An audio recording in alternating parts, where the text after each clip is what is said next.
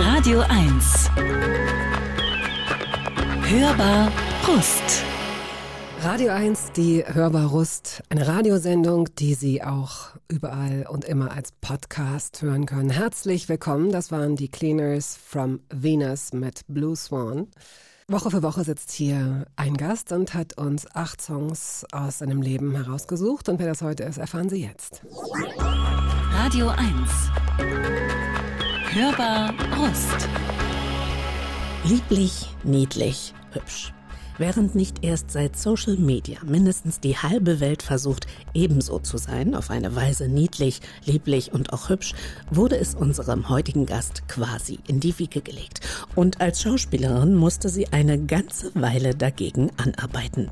Das dauerte anfangs ein bisschen, aber als der Knoten dann platzte, öffnete sich für die 1970 in Potsdam zur Welt gekommene Anja Kling ein ganzer Fächer möglicher Charaktere, die man ihr antrug.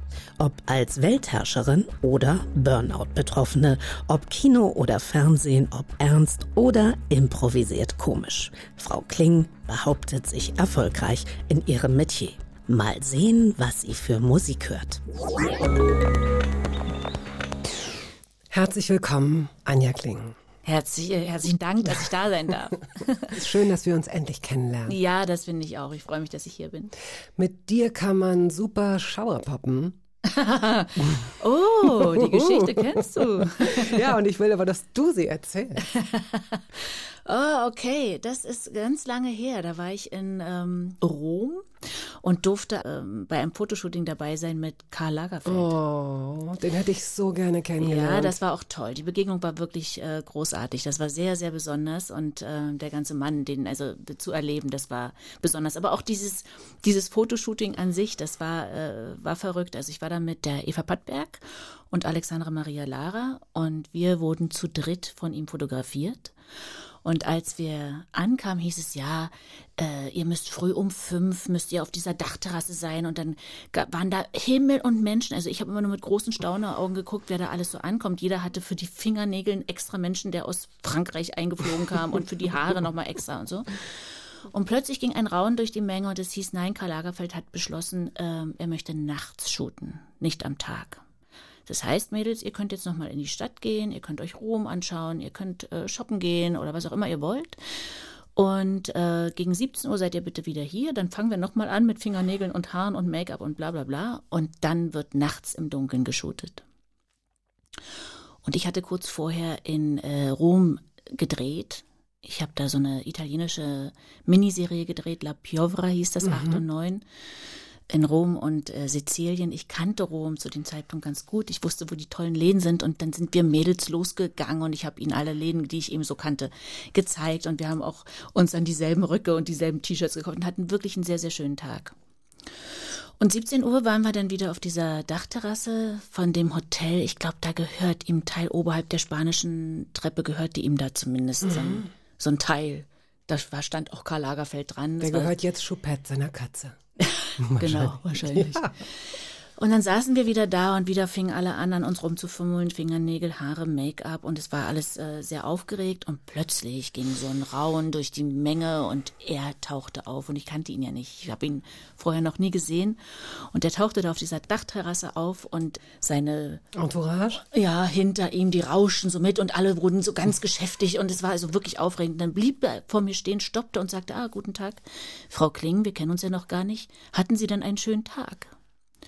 Und da habe ich gesagt, ja, ja, äh, äh, durch ihre Zeitverschiebung und durch diese Dispo-Änderung hatte ich einen sehr schönen Tag. Ich war mit den Mädels den ganzen Tag Schauerpoppen. Dann war Ruhe, kein Mensch hat auch nur ein bisschen gelacht oder, oder die Miene verzogen.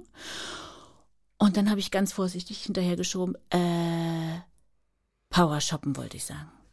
Und dann musste er so lachen, er musste so darüber lachen, dass das Eis gebrochen, dann durften auch alle anderen lachen. Und dann hatten wir eine herrliche Nacht zusammen. Also er war dann mein Freund.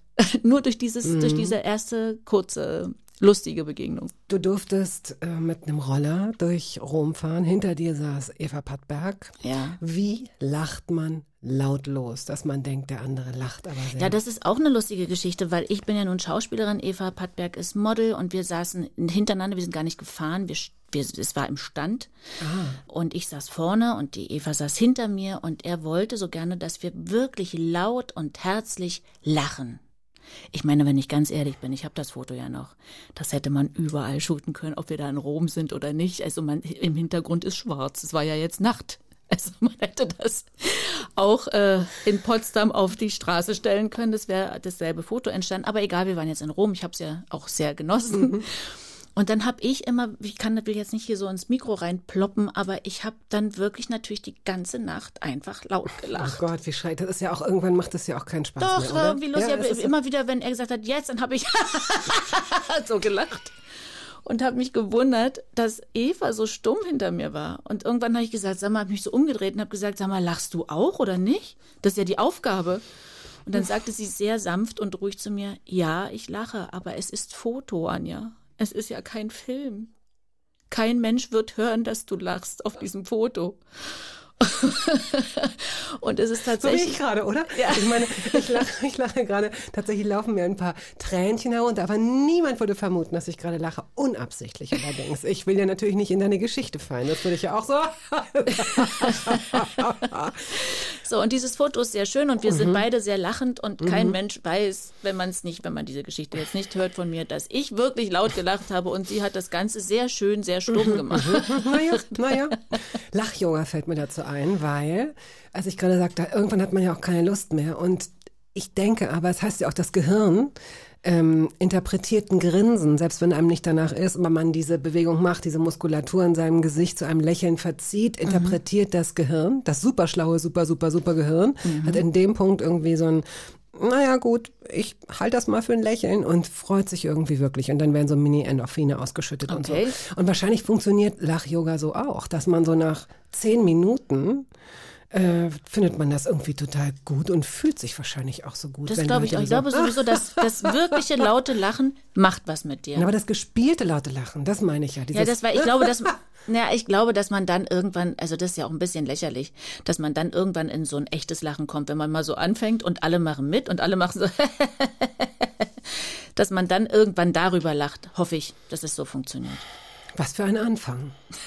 was, was für, ich bin sehr gespannt, wo wir noch hinkommen. War es für dich ähm, verhältnismäßig einfach? Ging es schnell, acht Songs auszusuchen oder hast du dich schwer getan damit?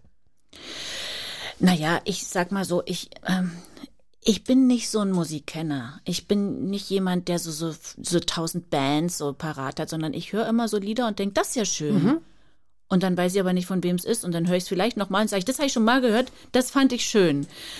Also ähm, insofern war es gar nicht so schwer, weil ich habe mich jetzt auf die Lieder gestürzt, von denen ich wirklich weiß, wer sie und warum Ja. sie mit mir was zu tun haben. Das ging dann relativ schnell. Gut. Es ist jetzt musste nicht in so einem riesen Archiv kramen. Dann geht's los mit, und das, ich habe zuerst diesen Song ausgesucht und dann erst habe ich auf deine Liste geguckt. Und dann habe ich gedacht, das, das ist die Strafe. No Games on Names heißt es ja auch. Natürlich wollte ich Kling Klang spielen als Begrüßungssong für, diese, für dieses Gespräch, aber äh, du bist mir dazu vorgekommen und das ist deine Auswahl. Kling Klang natürlich. Keimzeit. Ja. Ähm, gibt es dazu was zu erzählen? Ja, nicht viel. Also außer dass dieses, ähm, ich habe so eine Truppe, mit denen ich ähm, seit ich 17 bin feiere und wir sind uns treu geblieben. Wir feiern immer noch miteinander. Wie viele Leute? Ähm, aus der alten Truppe sind wir immer noch mindestens 10, 15. So. Und ähm, wir feiern jeden Geburtstag zusammen, wir fahren auch zusammen in Urlaub. Wir sind inzwischen 30 bis 50 Leute, da sind also auch noch welche dazugekommen. Wir haben ja auch Partner und Kinder und so, deshalb sind wir jetzt so riesig. Aber so die 10 äh, vom harten Kern, wir, wie gesagt, haben mit, mit 17 schon jede Party zusammen gefeiert und natürlich durfte dieser Song nie fehlen. Und ich war da durch meinen Nachnamen natürlich dachte ich, ich bin besonders äh, befähigt, dieses Lied hören zu dürfen, mitsingen zu Total. dürfen und so, ja. Und aber wir haben das alle gesungen und alle können diesen Text bis heute natürlich in- und auswendig.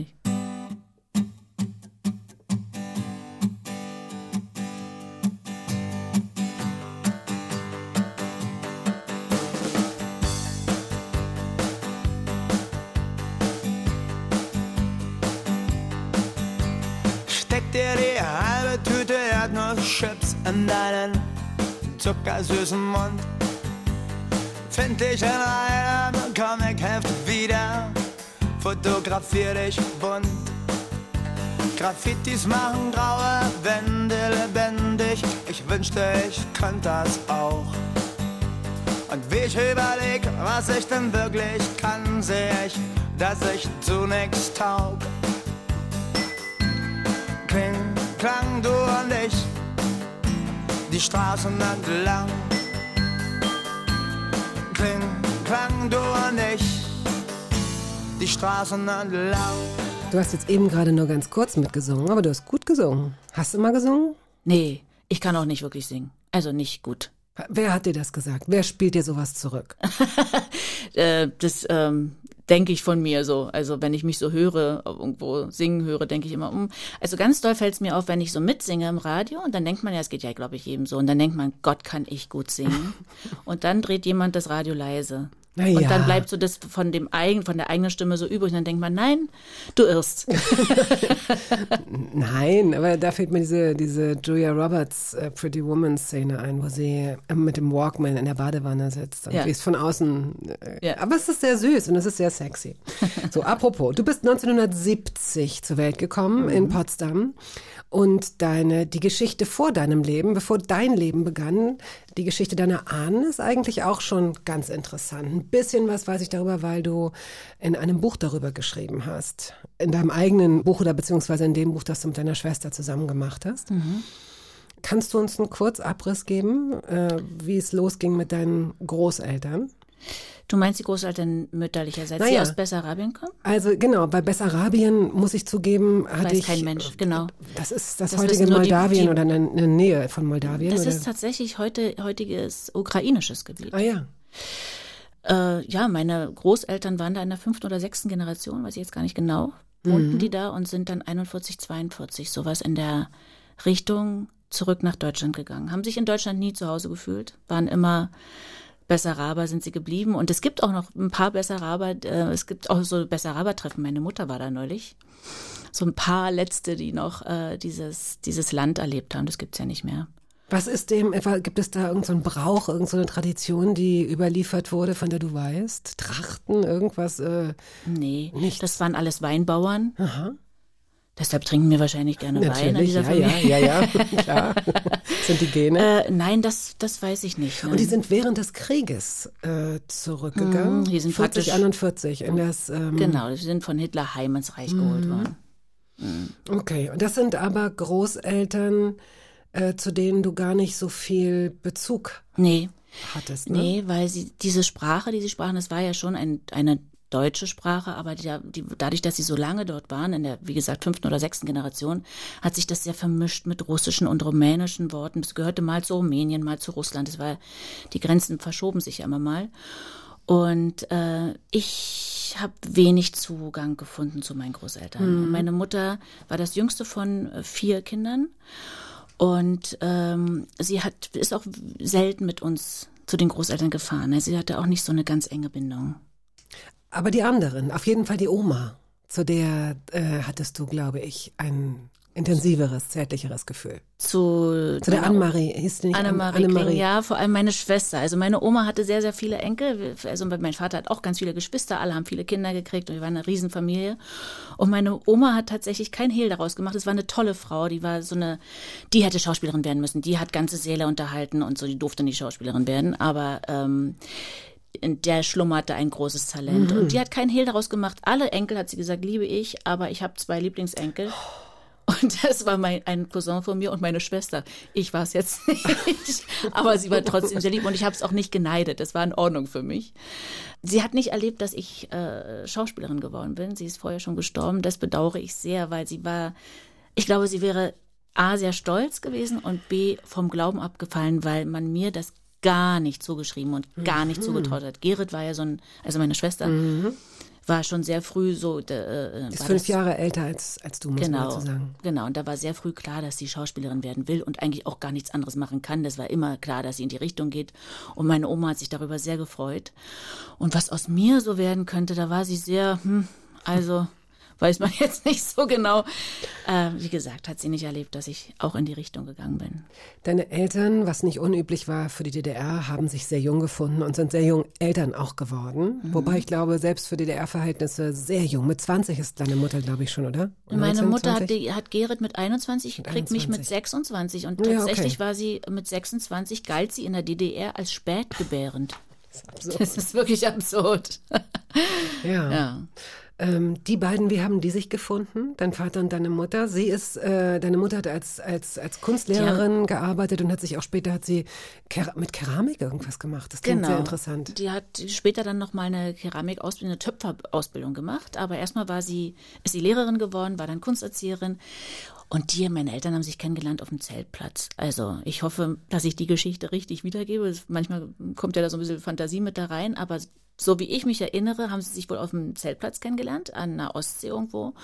Und sie hat immer rübergeflirtet zu diesem schönen jungen Mann. Äh, mein Vater hatte so ganz schwarze Locken, die ihm so ins Gesicht hingen. Und so, ja, wirklich ein Rasse, Rassekern mit großen, dunklen Augen und so. Und sie so das blonde Mädchen. Und dann hat sie, haben sie sich also so angeflirtet. Und irgendwann ist er endlich zu ihr rübergegangen beim Tanzen da irgendwo, irgendwo Zeltplatz, Bums da irgendwas. Und ist zu ihr rübergekommen und hat gesagt, darf spinnen? Auf Sächsisch. Und da hat sie gesagt, äh, nein. und hat fluchtartig diese Diskothek verlassen, oh diese Zeltplatzdiskothek, weil sie dachte, nee, also jemand, der sechselt, das geht nicht. Es geht wirklich nicht. Warum? Also, was ist das? Was ist das? Es ist einfach so ein bisschen unsexy, wenn jemand. Ja, aber warum? Warum nehmen wir das so wahr? Also ich finde es ja nicht, weil meine Familie, sie hat sich ja auch überwunden. Also er ist dran geblieben. er hat sie dann wieder getroffen und er hat dann irgendwie irgendein anderes Kunststück, keine Ahnung, gekonnt. Er hat sie überzeugt und irgendwann hat sie es nicht mehr gehört und er sechselt heute auch nicht mehr. Jetzt sind sie über, sie sind jetzt 57 Jahre verheiratet, meine Eltern. Aber so ein paar Worte bleiben bis ans Lebensende. Also er wird immer Salat sagen und, und äh, Salat und äh, duschen gehen und Worte, ihm fehlen die Worte. Und er kommt auch manchmal mit neuen Dingen an und sagt, sagt er so, hast du schon mal in den Ofen geillert? Da ist dann alles Hochdeutsch, nur dieses eine Wort. Hast du mal in den Ofen geillert? Ich sag, was habe ich? Was, ist, was heißt das, geillert? Geillert, reingeschmult, reingelinst. Das ist aber so sächsisch. Oh ja. Und so. Äh, aber sächsisch wäre, wenn ich jetzt nicht irgendwas durcheinander bringe ich glaube sogar Martin Luther hatte da seine, äh, seine Hände im Spiel, fast die sozusagen die offizielle äh, Sprache Deutschlands äh, ah, geworden. Okay. Also das sozusagen das Hochdeutsch, äh, was jetzt Hochdeutsch ist, äh, ja. wäre fast mal äh, sächsisch gewesen. Ich will das wertneutral im Raum stehen das lassen und sagen, genau. es lebe die Vielfalt. Können ja. wir uns darauf einigen? Absolut. Total. Meine Oma hat, meine tolle Oma, hat bis zu ihrem Lebensende behauptet, dass sie nicht sächselt. Die hat immer zu mir gesagt, ich weiß nicht, also die im Theaterrat, da war sie, die sagen immer zu mir, Annemarie, wie hast du das geschafft, dein ganzes Leben hier zu verbringen und so ein reines Hochdeutsch zu reden? Und dann habe ich immer gesagt, Oma, die verarschen dich. Du sprichst kein reines Hochdeutsch, du sagst, na, nee, das lass ich mir von dir nee, nee, nachreden. Also ich spreche rein. Und ich weiß bis heute nicht, ob sie wirklich das so geglaubt ja. hat oder ob sie mich ja. verarscht hat. Ja. Das weiß ich nicht. We don't know. Wir können es auch nicht mehr klären. aber es ist eine schöne Geschichte. Ähm, ach, lieber Gott, hast du mitgebracht. Judy mhm. Weiß. Warum? Judy Weiss ist eine meiner besten Freundinnen und wir haben, sie hatte diesen Erfolg mit Ach lieber Gott, ich glaube so 1995. Und in diesem Jahr haben wir uns kennengelernt oder kurz danach. Und ich kannte sie gar nicht vor, ich kannte sie nicht als Sängerin, das war auch nicht das, was ich gehört habe. Und wir haben uns auch nicht auf irgendeiner großen auf irgendeinem großen Event kennengelernt, wo sich lauter Sänger und Schauspieler aufhalten, sondern in einer Kneipe im Prenzlauer Berg. Ähm, und dort arbeitete eine, eine Freundin hinter der Bar, eine ganz großartige Frau, äh, mit der ich bis heute auch befreundet bin. Und das war eine Freundin von ihr und von mir und die hat uns zusammengebracht. Mhm. Und ähm, unsere erste Begegnung war auch lustig, weil ich gesagt habe, ah, von dir habe ich schon gehört, du bist bestimmt diese Schlagersängerin. Und sie wollte auf keinen Fall Schlagersängerin werden, als Schlagersängerin bezeichnet werden zu dieser Zeit. Und dann hat, hat sie so ganz schmale Augen gemacht und hat gesagt, ah, alles klar, dann bist du bestimmt die Seriendarstellerin. Das war, heute ist ja Serie großartig, damals war Serie noch so ein bisschen verpönter, da wollte man nicht mm. äh, gleich so einer Serie verankert sein. Das war unser erster Dialog, den wir hatten, aber schon am nächsten Tag sind wir zusammen zum Sport gegangen und eigentlich seitdem sind wir unzertrennlich. Und äh, sie lebt zwar jetzt in München, kommt aber nächstes Jahr wieder zurück nach Berlin und dann äh, sind wir wieder vereint. Und wir haben uns nie verloren. Wir haben auch Kinder zusammengekriegt. Unsere größten, ältesten Kinder sind äh, mit einem Also zeitgleich wahrscheinlich, meinst du? Ja, also Naja, ja, okay, ja, ich habe nicht ihr Kind gekriegt und sie nicht meins, aber also wir waren zusammen in, zur gleichen Zeit schwanger und sie, ich habe dann meinen Sohn bekommen und drei Wochen später sie ihre Tochter. Dann haben wir uns einen Zwillingskinderwagen gekauft und sind damit durch Berlin gekurft und haben wirklich eigentlich diese beiden Kinder zusammen großgezogen, ja.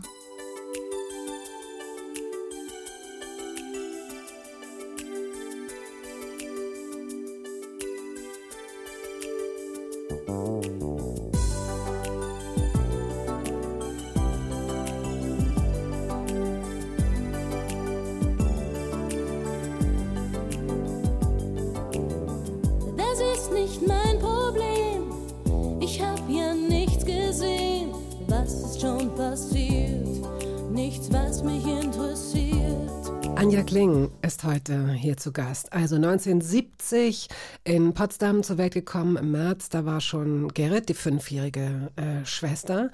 Ihr beide seid tatsächlich wie ein Kick, Kick und, und ein, Ei. Ei. Was ist, was, was ist denn ein Kick? Das ist doch so eine Redewendung. Ich kann dir gar nicht erklären, was das heißen soll. Ein Kick und ein Ei. Ich war wahrscheinlich wie ein Küken und ein Ei, oder? Ja, das kann sein. Ich glaube, daher kommt das, aber ich kann es dir nicht genau sagen. Also jedenfalls sehr eng miteinander. Ja. Letztendlich hätte das nicht sein müssen, weil fünf Jahre, also jetzt in unserem Alter ist das äh, nicht mehr so ein Unterschied, aber so ist ja schon ein Unterschied, ob man fünf oder zehn ist oder zehn Mhm. Ja, oder ganz 15. 10 ne? und 15 ist ganz extrem. Wenn die eine noch ein Kind ist, die andere in der Pubertät. Ja, war bei uns irgendwie nicht so. Ich, sie hat mich immer überall mit hingeschleppt und ich bin auch überall brav mit hingegangen und ähm, wir waren wirklich sehr, sehr eng miteinander bis heute. Ja, das ist äh, eine von den drei Fragen, die wirklich in jedem Interview auch gestellt Ja. werden. So die zweite war, da, aus der Nummer bist du raus. Du hast 20 Jahre mit dem Vater deiner Kinder gelebt. Es gab kein Interview, das ich gelesen habe. Also da bin ich schon wirklich langsam nervös geworden. wirklich alle Medien, alle Zeitungen. Und wann heiraten Sie denn mal? Da habe ich mich auch wirklich sehr Ja. geärgert. Und im Zuge dessen bin ich im Übrigen auch auf ein äh, Interview mit der Bunte gestoßen. Da will ich jetzt, es ist aber schon lange her, zur Ehrenrettung von 1999. Ich weiß nicht, ich hoffe, so wäre es heute nicht mehr möglich. An, die Frage lautete, Sie haben eine relativ große Oberweite. Hat man da als Frau manchmal Komplexe? Das wurde ich von der Bunden Ja. gefragt? Ja. Frechheit. Finde ich eine Frechheit, zumal ähm, hättest du kleine Brüste, hätte die Frage gelautet, sie haben eine relativ kleine Oberweite, hat man da manchmal Komplexe. Aber überhaupt, dass das, das, das, das, das ist so. Kann mich dass nicht erinnern, das habe ich erfolgreich verdrängt, dass Ja. jemand so eine blöde Frage stellt. Bescheuert. Ja. Ne? Du warst sehr respektvoll, du bist darauf sehr gut eingegangen und hast Ja. darauf äh, klar und freundlich äh, geantwortet. Das würden die sich heute nicht mehr trauen, hoffe ich. Das hoffe ich auch.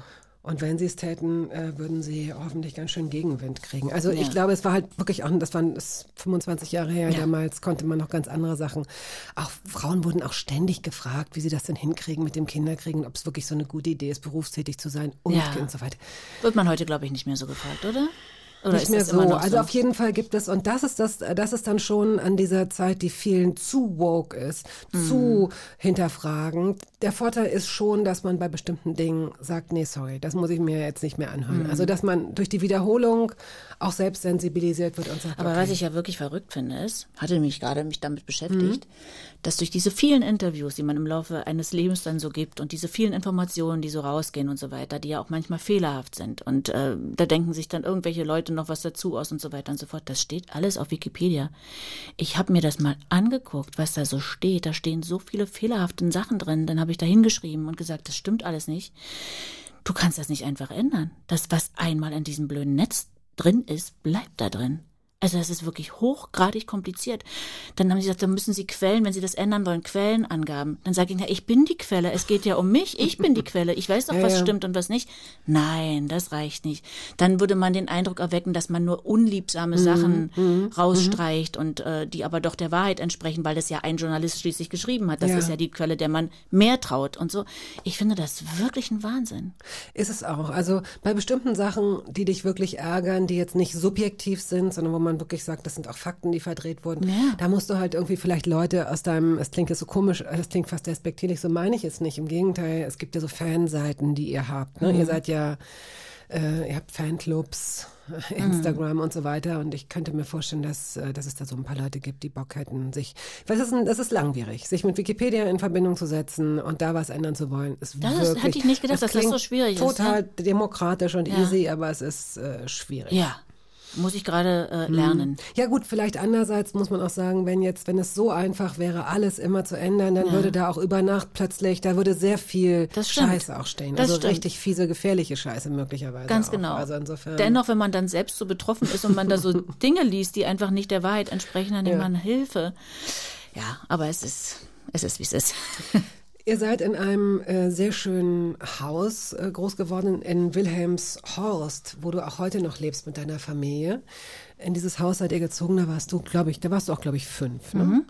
Äh, Das ist eingetauscht worden gegen eine Neubauwohnung und zack, da war dieses Holzhaus mit einem großen Garten. Und was mich total gefreut hat, dass ich irgendwo äh, die Geschichte gelesen habe, dass ihr auch einen kleinen Vogel gefunden habt, den, ihr, den ihr sogar tatsächlich offenbar durchgekriegt habt. Das ist ja, Ja. nicht selbstverständlich. Ja, es war ein kleiner Pirol. Die Und auch man, noch ein Pirol. Genau, den sieht man, die sieht man ja nicht mehr so häufig leider.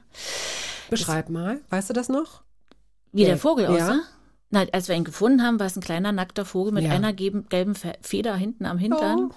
Und wir hatten so eine Vogelexpertin bei uns im Ort. Da sind wir, haben wir den in so eine kleine Kiste gepackt und lauter Löcher reingemacht und sind da hingegangen. Und dann hat die gesagt, das muss ich gar nicht aufmachen, die Kiste. Das ist eine Amsel, das höre ich am Piepsen. Und Amseln äh, ziehen ihre, ihre Jungen manchmal auf der Erde groß. Die sind nicht unbedingt im Nest.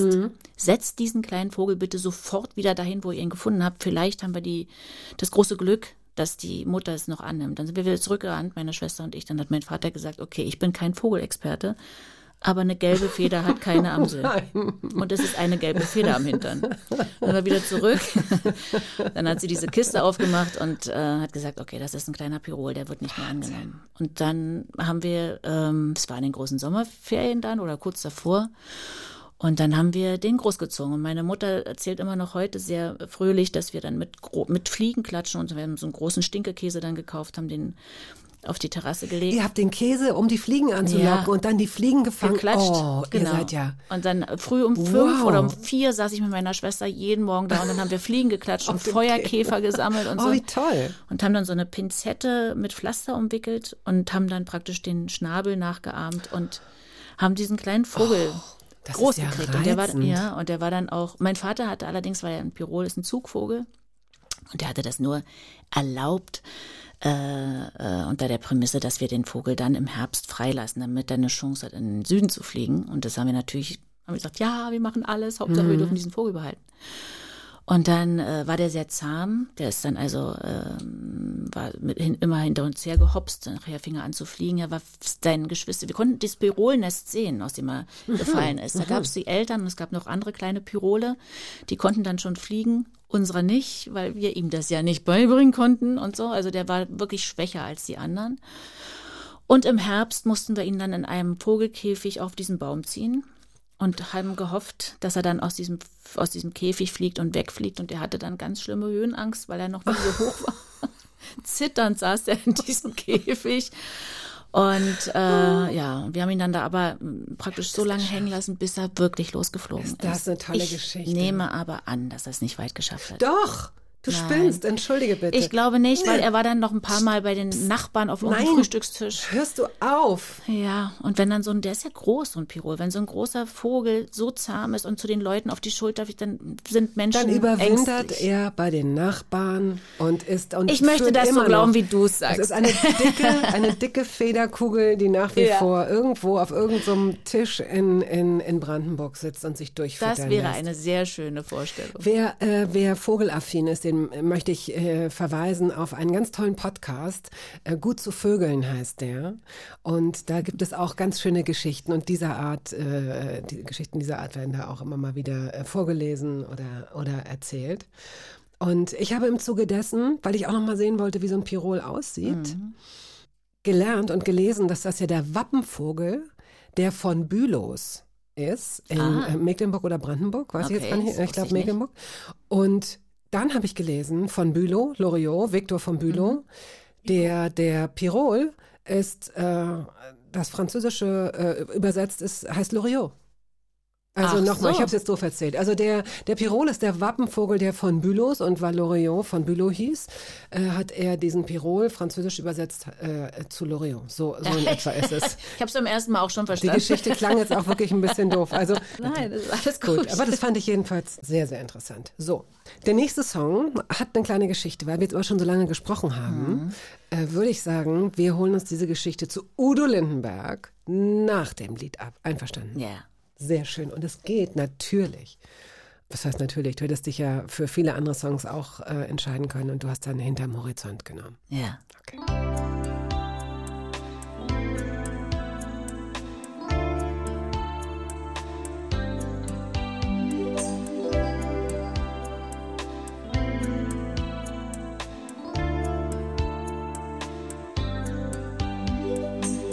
Wir waren zwei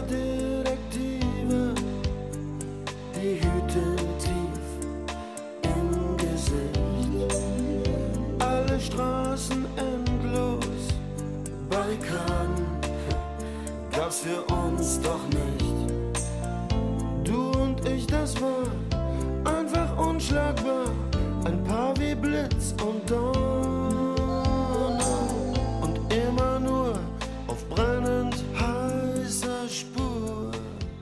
Ach du schönes Wilhelmshorst. Damals gab's, das weiß ich, weil du es auch mal erwähnt hast, einen Konsum. Eine HO steht für, Handelsorganisation, glaube ich. okay, ein Bäcker, ein Fleischer, eine Drogerie und eine Gaststätte. Damit Ja. kommt man aber auch aus. Viel mehr brauch, brauchte man nicht. Was braucht man heute? Wir haben heute weniger in dem Dorf. Ja, ist äh, ja Ort, so. so ja. soll ich sagen, nicht Dorf, Ort. Wahrscheinlich ist im übernächsten Ort dann ein Discounter oder zwei oder drei. Ganz ne? genau. So ist es ja dann genau. oft. Hm. Aber bei uns, wir haben jetzt, wir haben jetzt, äh, also die HO gibt's nicht mehr, aber in der ehemaligen HO ist jetzt so ein, der nennt sich jetzt Konsum, lustigerweise. Wir haben einen Feinkostladen, der ist toll und, ähm, und wir haben ein kleines Restaurant, das war's. Keine Drogerie mehr. Bäcker? Wenigstens noch ein Bäcker. Doch, einen Bäcker haben wir. Das ist gut. Bäcker Das finde ich ist Ja. wirklich wichtig, dass Ja. man nicht so ein Ritchie Ratschi Brötchen in so einem. Nein, wir haben einen guten Bäcker. Okay, ja gut. ja. Und äh, ich hoffe, dass der nicht mehr da wohnt. Der schreckliche Nachbar. Ihr hattet doch mal einen ganz schrecklichen Nachbarn, der immer, wenn ihr auf dem Bürgersteig gefahren seid. Ja, den gibt's nicht mehr, aber es gibt, ich glaube, es gibt den Sohn noch. Aber der kann ja nichts dafür. Nein, der kann, Der nichts kann dafür, ja nichts dafür, Der ist viel netter als sein Vater. Ja, der Vater tatsächlich, der war so ein Hilfspolizist und das waren ja bekanntlich die schlimmsten, also die nur manchmal so eine Kelle in der Hand haben durften und mal ein bisschen mit den, mit den, den Verkehr mitregeln durften, wenn, wenn Personalmangel war oder was weiß ich. Und der stand immer hinterm Baum und hat uns vom Bürgersteig äh, geholt, wenn wir mit dem Fahrrad gefahren sind, hat immer gesagt, fünf Mark auf der Stelle. Der hat auch meine Eltern beobachtet und äh, genau geguckt, was die machen und uns dann mehrfach angezeigt. Und Wirklich? ja, Wie unangenehm, wenn solche Unangenehm. Leute dann auch noch so nah äh, Ja, wohnen. Ne? Wir haben ja vorhin mal kurz über Nachbarschaft gesprochen. Du kannst ja wirklich ein Nachbar, ein blöder Nachbar reicht oder eine doofe Nachbarin. Genau. Da müssen wir es leider auch gendern. da müssen wir leider konsequent sein. NachbarInnen. ja, scheiße. Und Der, schon, die blöde NachbarInnen. ähm, aber was über dein Leben so zu lesen ist, was du so erzählst und was man sich so dazu denkt, das muss eine sehr, sehr schöne Kindheit gewesen sein. Mit Oh ja. viel Natur und eine große Familienanbindung und eine, ähm, auch so eine Zärtlichkeit und so eine Aufmerksamkeit, die euch zuteil wurde. Vielleicht nicht in den ersten Jahren. Also Zärtlichkeit, Aufmerksamkeit schon, aber deine Eltern waren sehr jung und haben euch, was nicht unüblich äh, war damals, auch früh allein gelassen. Ja, ja, absolut. Also wir haben ja die ersten fünf Jahre meines Lebens nicht äh, in Wilhelmshaus gewohnt, in diesem schönen idyllischen Ort, sondern in einer Neubauwohnung, die ich als riesig empfunden habe. Ich war da mal als Erwachsene drin. Das ist wirklich eine kleine Wohnung, also für vier Leute. Wir hatten, glaube ich, 45 Quadratmeter mit Küche und Bad. Ähm, unser Kinderzimmer war so winzig, da hat kein Schrank reingepasst. Es war so, also zwei Betten und wir konnten uns in dem Gang, der da entstand zwischen den Betten, wir haben immer so Händchen gehalten und so. Also Ihr wirklich klein. musstet Händchen halten. Wir mussten Händchen halten und so, aber ich habe so in Erinnerung, dass wir auf dem Flur immer Fußball gespielt haben und dass der endlos lang war und so. Das, das stimmt alles gar nicht. Es war wirklich klein. Aber als wir dann in, in dieses Haus gezogen sind, war auch kein großes Haus, also kein riesiges Haus. Warum warst du da nochmal, entschuldige bitte? Wo nochmal? In der alten Wohnung. Weil ich mal wissen wollte, wie es aussieht. Und äh, da wohnte immer noch die Frau, die mit uns das Haus getauscht hat, Ach, als ich dann groß war. Und dann habe ich gefragt, ob ich mal, ob ich mir mal die Wohnung angucken kann, in der ich die ersten fünf Jahre gewohnt Ach, habe. das ist ja nett. Mhm. Genau, und dann in Wilhelmshorst, als wir da hingezogen sind, habe ich natürlich gedacht, okay, das ist kein, da, so wohnt man nicht. Das ist, war für mich ein Schlosspark. Das war ein großes Grundstück. Kein so großes Haus, aber dieses Grundstück war wirklich groß. Und das war natürlich, also, das war für uns Kinder das Allergrößte, dass wir jetzt einfach immer draußen sein konnten und immer im Wald. Das, der Ort war ja auch nicht groß. Es gab äh, wirklich nicht viele Menschen da und ich war seitdem immer im Wald. Bei Tageslicht. Aber wenn die Nacht kam.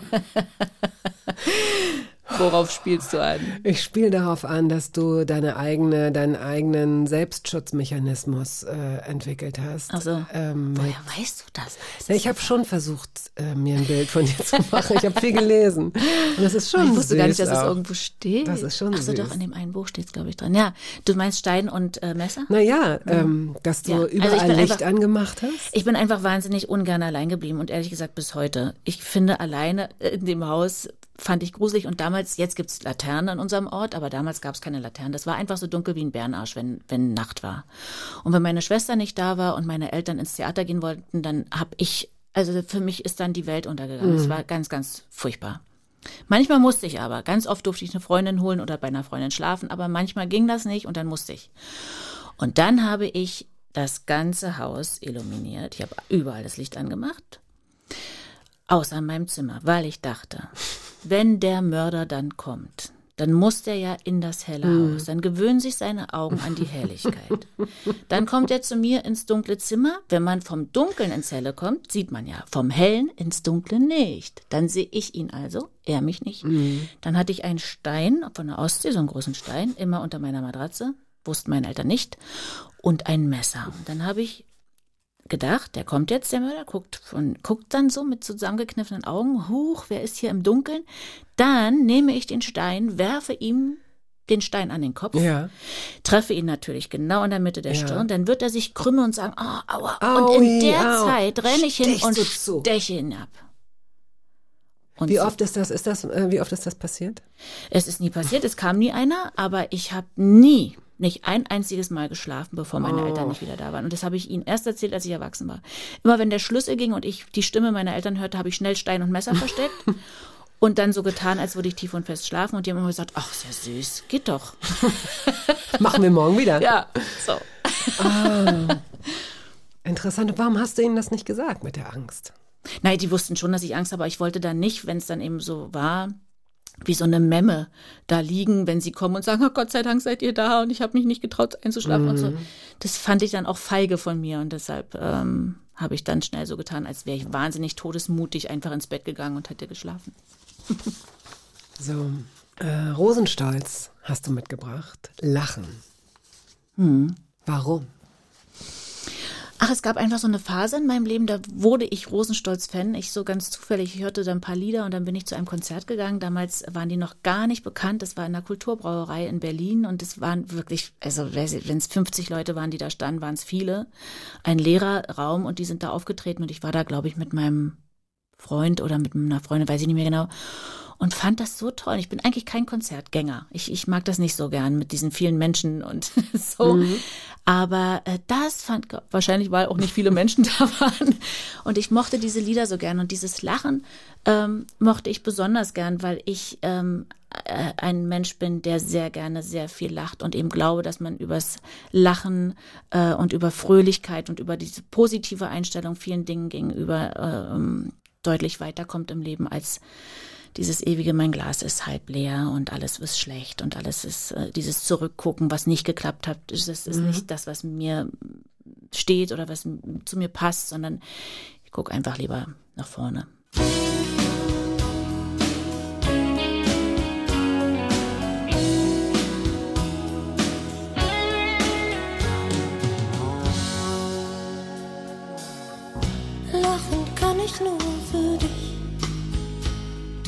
Du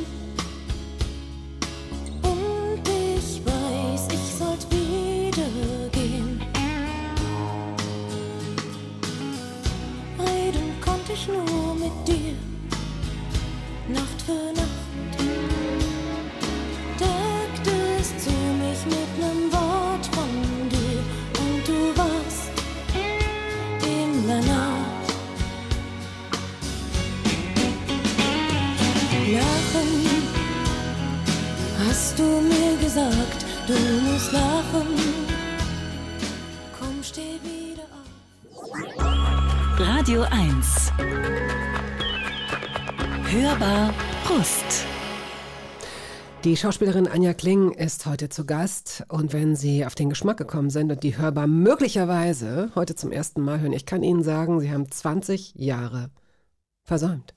Das ist nicht übertrieben. Da lacht sie. Da lacht sie. Das ist ganz ernst, Frau Kling. Das Ja. ist ganz ernst. Und es gibt natürlich Leute, die haben die Hörbar abonniert. Ja. Denen entgeht dann nichts, kostet nichts, ist für lau, sofort Also mein Mann rückgängig. gehört dazu. Ich glaube, der hat alles gehört. Oh, Ich weiß jetzt nicht genau wirklich 20 Jahre, aber der ist so ein ganz das großer ist Fan eine schöne von dir. Oh, oh, das ist ja, da habe ich ja ins Schwarze getroffen. Gott sei Dank habe ich das jetzt so gesagt, wie ich es Gesagt, gesagt habe. Dann konnte ich es jetzt auch loswerden. Huh. Toller Mann. Ja, finde ich auch. Ähm, jedenfalls begegnen Ihnen da sehr, sehr viele äh, andere interessante Gesprächspartnerinnen und Gesprächspartner, zum Beispiel Christian Ulmen. Also das können Sie sich alles noch als Podcast anhören, ähm, auf den, wenn Sie nicht ganz genau wissen, wie das läuft, wie, was ist ein Podcast, wie kann ich mir den anhören, schicken Sie uns eine E-Mail, das werden Sie ja wohl wissen, hörbar at radio1.de.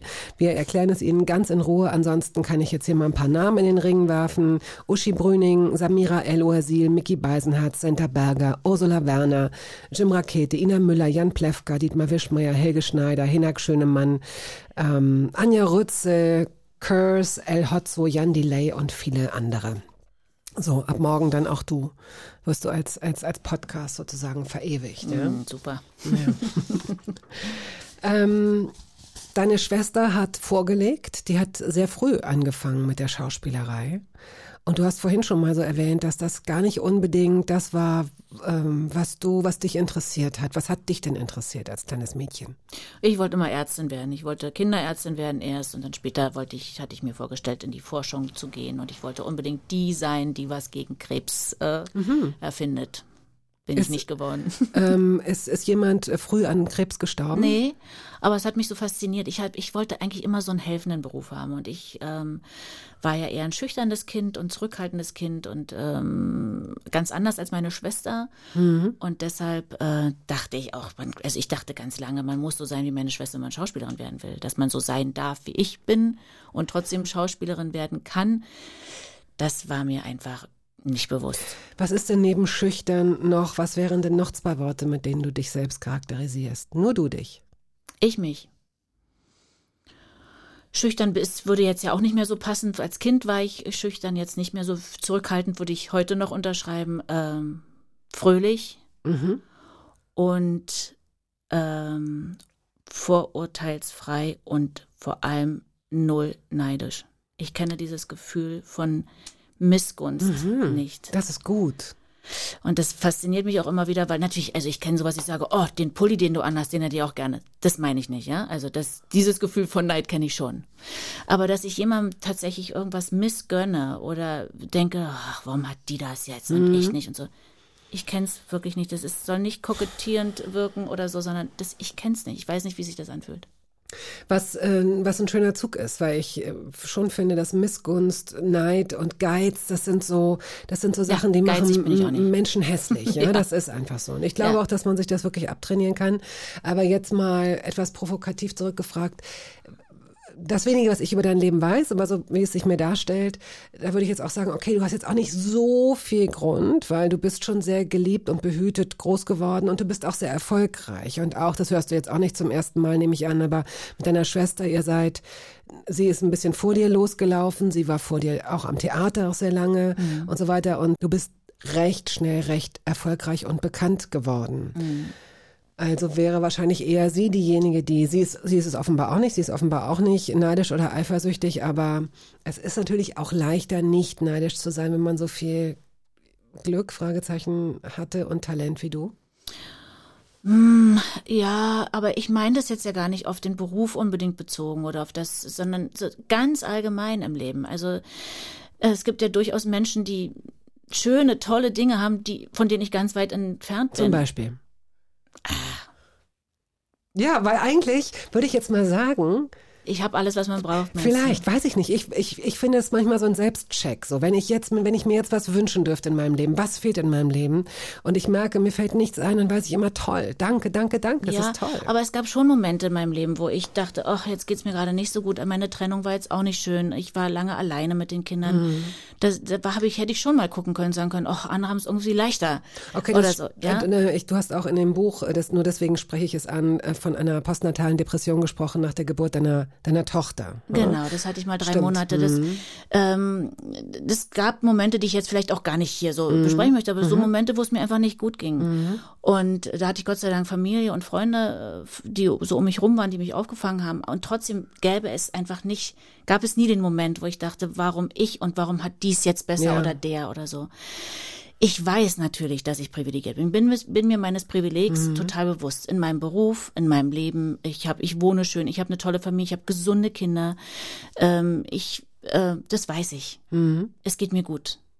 Du sollst dich deswegen jetzt äh, auch nicht schuldig Nee, fühlen. Ich aber es jetzt, ist, ja, äh, aber äh, es ist ja gut, dass du dir dessen bewusst. Ich glaube, Ja. das ist dann das Wichtige. Man muss es jetzt auch nicht kleinreden. Man muss es auch nicht Entschuldigungen dafür finden. Nein, weißt du, aber, ich- aber es gab ja, wie gesagt, auch Zeiten, wo ich das, das alles noch nicht hatte. Mhm. Und auch da ähm, hatte ich dieses Gefühl nicht. Ich habe mich immer gewundert bei anderen, dass es das gibt. Und du hast dir auch manchmal selbst beholfen oder selbst geholfen, indem du äh, bei den Klamotten, die du haben wolltest und nicht hattest, die hast du, so gut es ging, selbst genäht. Ach so, ja, als 14-Jährige, ja, 14, Ja. 15, haben wir unser Taschengeld damit so ein bisschen aufgebessert und haben aus den alten Westklamotten, die uns die Verwandtschaft aus dem Westen geschickt haben, die nie gepasst haben und äh, abgetragen waren und äh, die man so nicht mehr tragen konnte, die haben wir auseinander. Das nennt sich Vintage. Das ist Heute nennt man das Vintage. Damals waren es einfach zerlöcherte, abgetragene, zu große Klamotten und dann haben wir die auseinandergenommen und ich wurde dann so Spezialist für äh, Jeansflickenjacken und in meinem allerersten Film habe ich meine selbstgenähte Jeansflickenjacke als Kostümjacke den ganzen Film geschleppt. Was war da? We- Weißt du noch einen Flicken? Also es sind ja oft so Motto-Sachen gewesen. Nee, oder? nee, das waren einfach verschiedene Jeans. Mhm. Farbe, verschieden, also hellblau, dunkelblau, grau, schwarz und so. Und dann habe ich die auseinandergenommen und lauter Flicken verschieden groß zusammengenäht und daraus wieder eine Jacke gemacht. Und äh, sogar gefüttert mit einem hellblauen Laken, weiß ich noch.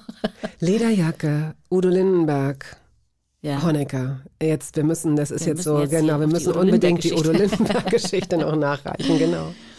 Na, ich war ein großer Udo, bin es immer noch, ein großer Udo Lindenberg-Fan. Angefangen hat das Ganze, glaube ich, ähm, da war ich vielleicht so zehn oder elf. Da hatte meine Schwester einen Freund, der hieß Waltinke, das weiß ich noch. Waltinke, Waltinke. aber mit Nachnamen. Vielleicht auch ein Spitzname, ich weiß es nicht. Wir haben alle Waltinke zu ihm gesagt. Waltinke ist irgendwie, habe ich nie gehört. Toll. Waltinke, weiß es nicht, was, warum wie der Name zustande kam. Und den, ich habe gedacht, das ist der schönste Mann dieser Welt. Der wird so 16 gewesen sein damals. Und den fand ich großartig. Und der war ein ganz, ganz großer Udo Lindenberg-Fan. Und dann habe ich also als Elfjährige äh, alles auswendig gelernt und bin immer so an ihm vorbeigeschlendert, wenn der bei meiner Schwester war. Und habe so wie zufällig dann so gesungen. Bis der endlich gesagt, weil der hat mich natürlich null beachtet, diese elfjährige Schwester da. Bis der irgendwann gesagt hat, ey, sag mal, deine Schwester kann ja Udo Lindenberg singen. Habe ich gesagt, ja, alles, willst du was hören? Also alles. Und so, das war so meine erste Begegnung. Und dann wurde ich größer und dann habe ich da intensiver zugehört und dann habe ich gedacht, also Mädchen aus Ostberlin, der kann eigentlich nur mich meinen. Ich habe das alles, äh, er hat natürlich diesen in seinen Texten uns ähm, extrem getroffen und ja, und dieses Lied Hinterm Horizont, das war dann so ein bisschen ähm, äh, die Zeit, in der ich mich verliebt habe, in den Mann, mit dem ich dann zwei Kinder gekriegt habe an der staatlichen Ballettschule Berlin. Und äh, das wurde dann so unser Lied. Und deshalb bin ich bis heute großer Fan Ja. dieses Liedes. Mir fällt gerade äh, ein, dass ich so eine ähnliche Geschichte hatte mit Jens Vogelsang, dem großen Bruder von Susanne Vogelsang, den Nachbarn meiner Oma. Ich fand den echt scharf. Also scharf hätte ich damals nicht gesagt, sondern niedlich. Und der war aber unerreichbar und viel älter als ich. Und als ich einmal einen Blick in sein Zimmer geworfen hatte, da sah ich die Platten, die da standen. Und ganz vorne äh, stand ein ganz bestimmtes Album und ich habe mir das eingeprägt und habe dann beim nächsten Essen, bei dem ich am Tisch sitzen durfte, so eher beiläufig genau. eingestreut, dass ich Uriah Heep höre. Und niemand hat's ist drauf eingegangen und ich habe dann nochmal lauter gesagt, dass ich die Platte von Uriah Heep immer höre. Und er sagte dann irgendwann, ah, Uriah Heep, echt? Okay, alles klar. Und was hörst du dann? Ich so, äh, ich, äh, Alles hoch und runter. ich glaube, ich muss gehen. Ich, oh Gott, wie unangenehm, was man so tut, um anderen Menschen zu imponieren. Ja, das ist ja ganz ähnlich, die Geschichte. So, ähm, Dirk Michaelis, als ich fortging, warum hast du dieses Lied mitgebracht? Ja, also den, ich kenne Thorsten Michaelis, den habe ich zuerst, der hat mit meiner Schwester studiert, deswegen habe ich den als 13-Jährige kennengelernt ähm, und über ihn dann, glaube ich, auch den Bruder, den Dirk Michaelis und er, dieses Lied mit, das war, wie hieß die Gruppe Karussell? Karussell. Ja, Karussell, genau. Die sind ja, dieses Lied ist ja sehr berühmt geworden und gerade in der Wendezeit, in dieser Umbruchphase der DDR, ist das Lied ja dann von vielen sehr uminterpretiert worden. Ne? Als politisches Lied, als nur nicht als politisches Liebeslied. Nicht ja. als Mhm. Liebeslied, sondern als politisches Lied. Und so ging es auch mir. Ich war dann so 18, 19, ich hatte gerade mein Abi gemacht. Mit 19 bin ich ja dann äh, noch aus der DDR geflohen, so kurz vor Mauerfall. Und das war so das Lied, äh, das war die Hymne, die Mhm. dann die Sehnsucht äh, widerspiegelte. Kannst du dich an dein an das erste Mal erinnern, als du einen Walkman aufhattest, als du draußen Musik hatte, gehört hast? Ich hatte nie einen. Aber dir hat mal irgendjemand Kopfhörer aufgesetzt und Musik angemacht, oder? Kann ich mich nicht erinnern. Ah. Also ich selbst hatte keinen Walkman und auch keine Kopfhörer. Ich äh, oder ich kann mich nicht erinnern. Nee. Ich meine auch nicht jetzt äh, unbedingt, dass es das Original gewesen sein muss, sondern die Zeit, als du es gerade so gesagt hast, dieses, äh, diese, diese, diese, diese Umbruchzeit Mhm. und dieses äh, fasziniert sein von und dann, wenn Musik so einen großen Einfluss Mhm. hat und da habe ich gerade so gedacht, ja stimmt, das war auch die Zeit, wo man dann draußen rumlief und sowieso sehr, sehr empathisch war mit allem und mit sich. Ja, ja. Nee, ich habe das zu Hause gehört und ich habe dann immer geheult bei diesem Lied. Anja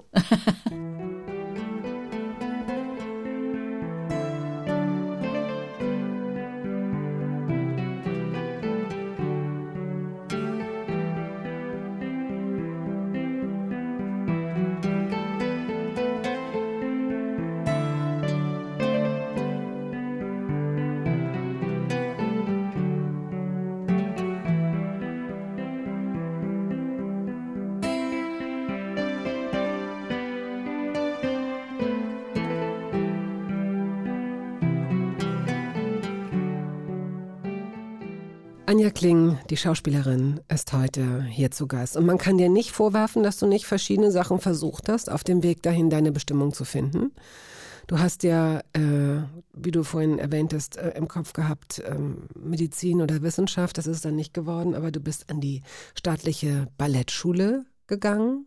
Wie lange hast du es da ausgehalten? Ein, zwei Jahre? Äh, da war ich nur ein Jahr. Das war aber auch noch bevor ich überhaupt äh, an Schauspielerei gedacht habe. Das war, da war ich mit 16. Mit 16 bin ich an die staatliche Ballettschule Berlin für ein Jahr und habe gedacht, ich könnte Tänzerin werden. Habe dann festgestellt, dass ich das vielleicht werden kann, aber keine gute Tänzerin in der kurzen Zeit. Das war so eine dreijährige Sonderausbildung. Ich weiß nicht, ob es das heute noch gibt. Äh, das war eine Ausbildung im Grunde für kleine, für die kleineren Spartentheater. Und wenn man da hingewollt hätte, dann hätte, wäre die Ausbildung richtig gewesen. Aber so ein großes Haus wie die Staatsoper oder die Semperoper oder die Komischoper, das war für mich äh, nicht zu schaffen und dann habe ich es wieder gelassen. Dann aber musste ich irgendetwas zu einem Casting geführt haben. Ich glaube, der erste Film war mit Leib und Seele, weil der, der bekanntere Film war, glaube ich, die grüne, die grüne Hochzeit. Ich Ne? kann mich, na, das mit Leib und Seele und diese Sachen, die da so auch äh, bei Wikipedia stehen, ich kann mich da gar nicht erinnern. Da hatte ich keine wirklichen Rollen. Ich glaube, da bin ich. Ähm, Bei der grünen Hochzeit schon. Grüne Hochzeit war mein erster Film. Da Ja. bin ich zu einem Casting gegangen. Das davor, da war ich Komparsin. Da, da habe ich Verstehe. einfach mich angemeldet, weil mein Vater gesagt hat, such dir bitte in den Ferien Arbeit, sonst suche ich dir Arbeit. Und ich wusste, wenn er mir Arbeit sucht, heißt das, dass ich im Dokumentarfilmstudio in der Küche stehe. Und da wollte ich auf gar keinen Fall hin. Er hat in Babelsberg äh, gearbeitet Genau, als beim, äh, als Produktions- und Herstellungsleiter beim Doc-Film. Okay. Und deshalb habe ich mich im, äh, als Komparsin gemeldet, weil ich dachte, da bin ich total schlau, weil es muss man nicht jeden Tag arbeiten, sondern nur, wenn man, wenn man gebucht wird. ja. Und dann habe ich irgendwas, was mir, was irgendwie lässiger, so man lässiger Geld verdient. Und ich bin meinem Vater gerecht geworden und bin ich den ganz, den ganz, die ganzen Sommerferien zu Hause. Der erste wirkliche Film war Grüne Hochzeit, da bin ich gecastet worden. Da hat meine Schwester mich so ein bisschen hingetreten. Und ich bin da mit meinen Freundinnen hin. Wir haben uns einen Gag draus gemacht und ich hätte im ganzen Leben damit nicht gerechnet, dass sie mich äh, besetzen. Aber es war dann so. Ja. Du hast die Rolle einer 17-Jährigen gespielt, die mit Zwillingen schwanger ist. Mhm. Ich bin jetzt Robert. Was ist los mit dir? Und du? Du hast den Text noch. Ich bin schwanger. Vierter Monat. Vierter Monat. Äh, Abtreibung Ich will sage, ich aber nicht. Ich sag Scheiße und du sagst genau, ich will aber keine Abtreibung. Abtreibung will ich aber nicht, sage ich. Und dann fange ich an zu heulen. Und das war auch die Casting-Szene, lustigerweise. Mhm. Ah, Diese. Mhm. Szene war es. Ja. Und was noch interessant ist, Ursula Werner, die ich gerade eben Ja. genannt habe, genamedroppt sozusagen, die bei uns hier zu Gast war im Winter in der Hörbar, Sie können das nachhören, die war damals deine Mutter und 35 Jahre später wieder, im Palast. Das war toll. Wie toll. Das war toll. Ich, ich, ich hätte, ich wollte Kniefälle voll machen. Ich fand das so großartig, dass, sie, dass wir nach 35 Mhm. Jahren wieder Mutter und Tochter spielen. Und es war auch wirklich toll. Es war das erste Mal toll und das zweite Mal auch. Also wenn ihr oder sie, äh, Ursula Werner, ihr habt sofort, ihr werdet sofort, wenn ihr das Gesicht dieser Frau seht, sagen, ah ja, ja, ja, stimmt. Ähm, Wolke 9 war der Film, in dem sie mitgespielt, unter anderem. Also die hat eine sehr, sehr lange Vita, eine ganz tolle Gesprächspartnerin auch. Ja. Es hat wirklich Spaß gemacht und die war erkältet, es war Winter, als wir das aufgezeichnet haben und die hat sich hierher geschleppt und war super tapfer und hat äh, tolle Geschichten erzählt. Ja, ja. Die ist großartig, die Uschi Werner. Ich mag sie auch sehr gern. So, das heißt, du hast äh, da schon Erfolg gehabt, einen Erfolg verbucht. Ich weiß nicht, schon so, dass man dich auf der Straße erkannt hat. Was würdest du sagen?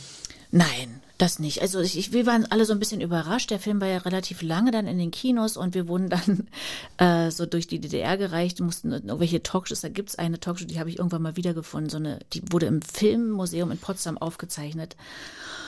Ah, da schäme ich mich bis heute dafür. Ja, weil da saß ich so als Backfisch da und ich hatte, ich war so, ich war gar nicht raus aus der Pubertät. Ich saß da und dann hat dieser arme Moderator zu mir gesagt, Mensch, Anja, du hast ja jetzt einen großen Erfolg mit der grünen Hochzeit und jetzt habe ich gehört, du drehst ja auch im, im Polizeiruf 110 mit in Dresden. Was spielst du denn da jetzt? Antwort ich. äh, ja, also soll ich jetzt das Buch erzählen oder was? Nee, aber verschreib doch mal ein bisschen deine Rolle.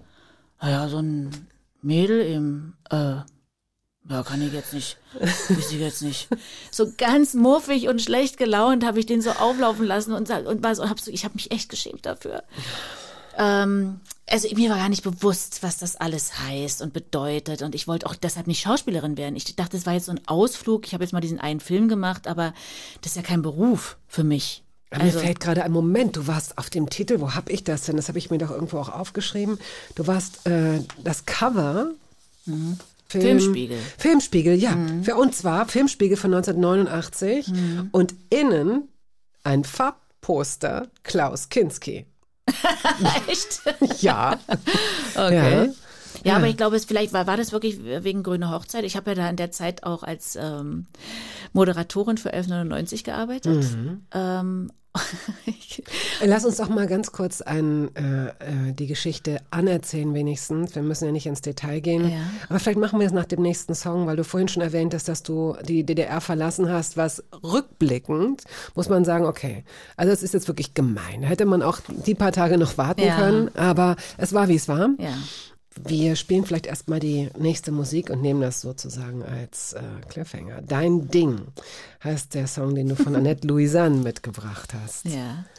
Gibt es dazu eine Geschichte oder irgendwas zu sagen oder wollen wir Nein. ihn einfach spielen? Ihr spielt ihn einfach. Ich mag diese Annette Louisanne gerne und ich finde ihre Texte toll und die sind ja manchmal sehr äh, traurig, aber andere sind auch sehr lustig. Dieses hier finde ich einfach lustig.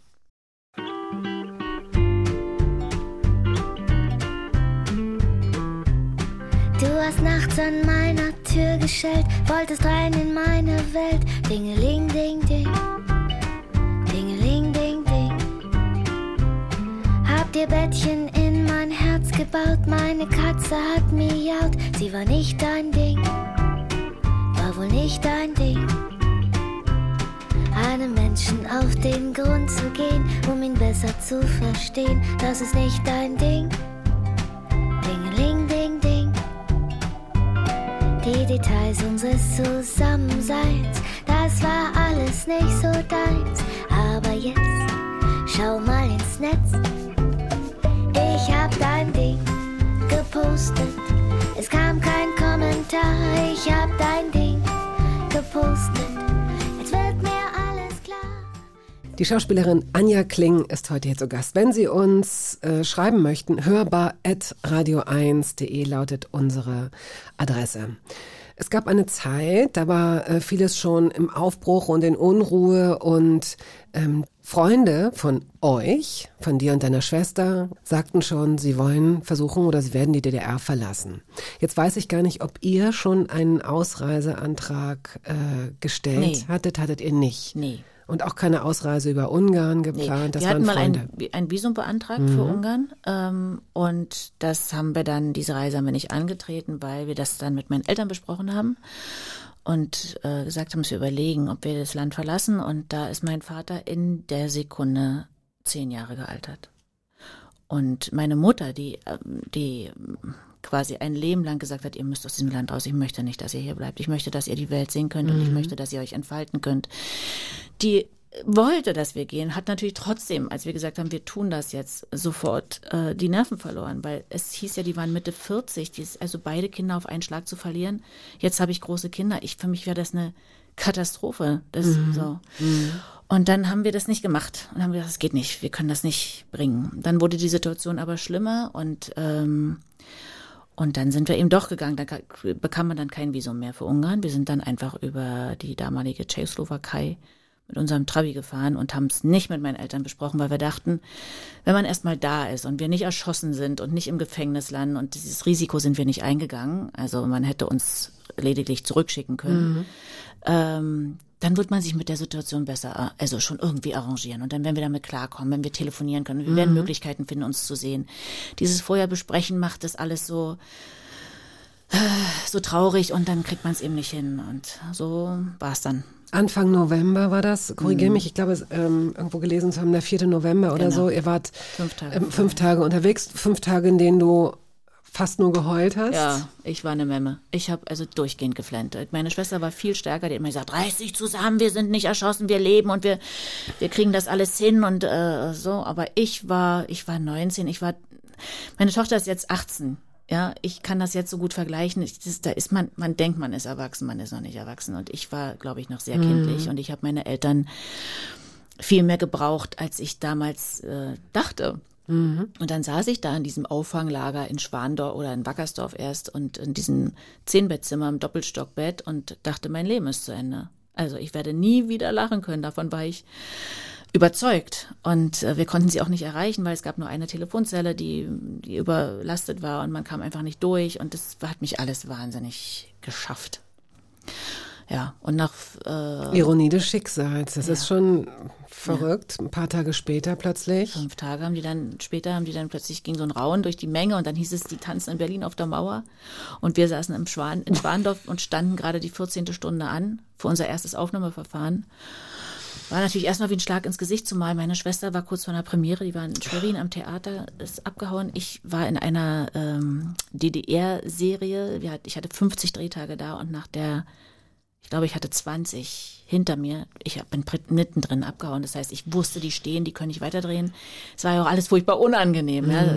Also man hat ja auch ein schlechtes Gewissen den Leuten gegenüber. Auf der anderen Seite konnte man zu dem Zeitpunkt, kurz vor Mauerfall, eben nicht sagen, also ich drehe das jetzt hier mal in Ruhe zu Ende und dann verlasse ich dieses Land. Man Das sah auch anders aus, glaube ich, aus westlicher, äh, ähm, ich, ich weiß es nicht, keine Ahnung, aber also für ähm, uns hat sich das so dargestellt, dass wir dachten, jetzt wird jetzt äh, wird die DDR wird strenger, ne? Regierung reagieren, sie werden jetzt auch die Tschechen für uns dicht machen, dann kommen wir gar nicht mehr Mhm. raus. Also dann kommen wir einfach äh, nie wieder raus aus diesem Land. Dann sind wir für immer Mhm. und ewig hier gefangen. Und äh, deshalb mussten wir in so einer Nacht- und Nebelaktion gehen. Also völlig unüberlegt und nichts organisiert. Wir haben einfach uns ein paar Sachen in eine Tasche geworfen und das Geld, was wir hatten, was nicht viel war, und sind losgefahren. Und ähm, ich habe schon Höhe Dresden geweint. Das ist, ich, also ich habe die ganze Zeit gedacht, was mache ich hier? Also was, was wird aus uns und was wird aus meiner Familie und was wird aus unseren Eltern. Und ich fand das alles ganz, ganz grauenhaft und ich finde es immer noch grauenhaft. Ich bin so froh, dass es so gekommen ist, wie es gekommen ist. Und dass wir uns fünf Tage später in den Armen liegen konnten und ähm, wir jetzt äh, dann ja auch gleich alle zusammengezogen sind und gesagt haben, das machen wir nie wieder. Ja, das ist toll, weil deine Eltern tatsächlich noch in diesem, in diesem alten Holzhaus, so nenne ich es Mhm. jetzt mal, mit diesem großen Garten äh, wohnen und ihr irgendwann das Nachbargrundstück kaufen Genau. konnte. Das das Haus, äh, deine Schwester und du mit äh, euren jeweiligen Familien. Das Genau. liest sich schon irgendwie ähm, sehr schön, kann man sich, kann man sich gut vorstellen. Ja. Und mit der Schauspielerei hat es bei dir tatsächlich auch gut geklappt. Wobei, wir haben es in der Bio kurz gesagt, du musstest eine Weile anspielen gegen Fluch und Segen, die Serie, die Rolle, die dich bekannt gemacht hat. Hagedorns Tochter. Ja, das war dann schon, also das war für mich eine tolle Serie, vor allem jetzt mal unabhängig von den inhaltlichen Dingen, die wir da erzählt haben. Äh, für mich war es so toll, weil ich diesen wunderbaren Hans-Jörg Felmi kennenlernen durfte, der mein Vater ja. gespielt hat. Und der wurde mein väterlicher Mentor oder ja. filmischer Ziehvater, mhm. Mentor, alles. Also der hat mich einfach unter seine Flügel genommen. Der hat sich Gott sei Dank in mich verknallt damals und ich mich in ihn. Und ähm, ich glaube, dass wenn er nicht gewesen wäre, ich vielleicht wirklich, also ist jetzt hypothetisch, aber ich wäre vielleicht wirklich nicht Schauspielerin geblieben, mhm. weil ich war, hatte in der Zeit öfter mal so das Gefühl, dass ich da nicht reinpasse, dass ich nicht so eine typische Schauspielerin bin, dass ich dieses Publikum auch gar nicht haben will. Ich will eigentlich gar nichts vorspielen und so. Und habe mir gedacht, ich bin ja jung genug, das habe ich jetzt mal ausprobiert, ich, ich kann ja auch noch was anderes machen.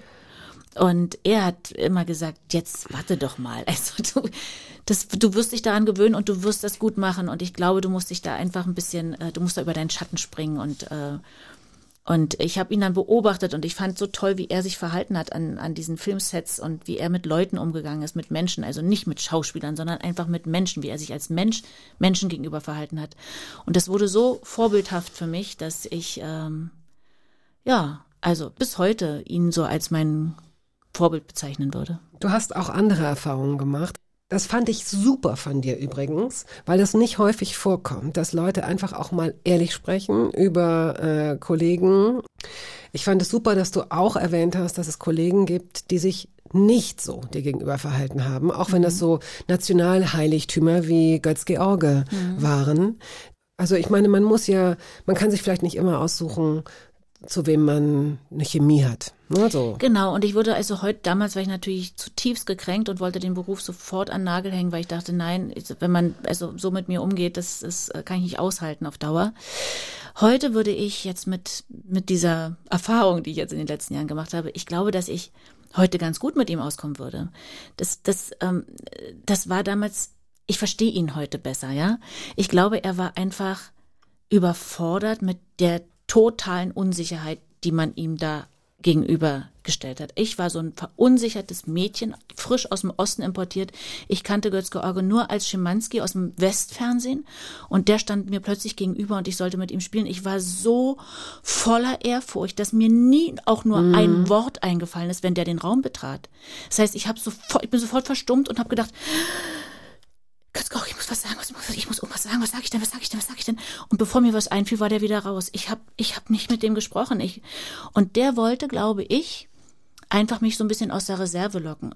Er hat's nur falsch gemacht. Er hätte einmal den Arm um mich legen müssen und sagen müssen, Mädel, du brauchst keine Angst vor mir zu haben. Wir kochen hier auch nur mit Wasser im Westen. Mhm. Wir sind mhm. gar nicht so mhm. anders als ihr. Komm, wir machen das jetzt zusammen. Dann wäre ich wahrscheinlich weicher geworden und, mhm. und, und auch mutiger. Und das hat er nicht gemacht, sondern er hat versucht, mich aus der Reserve zu locken, indem er mich provoziert. Und er hat mich geschubst und er hat mich getriezt und er hat mich, ehrlich gesagt, auch ein bisschen getreten. Und das hat mich einfach noch mehr verunsichert. Und ich ähm, habe jeden Abend geflennt und gedacht, ich will diesen Beruf einfach nicht haben, wenn man das dann mitmachen muss. Und Hans-Jörg Felmi war dann derjenige, der gesagt hat, okay, dann mach mal einen anderen, nimm mir irgendeinen anderen Beruf. Du wirst sehen, du hast immer irgendeinen Chef, der dich tritt, der dich triezt, der doof zu dir ist und so. Das musst du lernen. Du musst lernen, damit umzugehen und du musst dich auch wehren und du darfst nicht immer dann sagen, oh, jetzt mache ich aber was anderes, nur weil der eine böse zu dir war. Also such, du kannst machen, was du willst. Es wird dir im Leben einfach immer wieder passieren. Deshalb musst du diesen Beruf nicht an Nagel hängen und deshalb bin ich nur da. I will always love you, Hans-Jörg Femi könnte ja, man sagen. Genau. Whitney Houston hast du mitgebracht? Ja. Ach, ich war, mochte diesen Film einfach so. Ich habe äh, Bodyguard, weiß ich gar nicht, wie oft ich den gesehen habe, oft. ähm, und ich war so ein Fan von dieser wunderbaren Whitney Houston und bis heute bin ich so traurig darüber, dass dieses Wunder, mhm. Stimmwunder, dieses Ausnahmetalent, diese bildschöne Frau so ein tragisches Ende genommen hat. Mhm. Und ihre Tochter, diese ganze Familiengeschichte. Und die Tochter auch noch hinterher und alles ja, durch, durch den letztendlich Body. falschen Umgang. Mhm. mhm. Äh, Drogen. Und das Drogen. Mhm. Und das tut mir so wahnsinnig leid. Mhm. Ja. If I should stay, I would only be in your way. So I'll go. But I know I'll think of you every step of the way.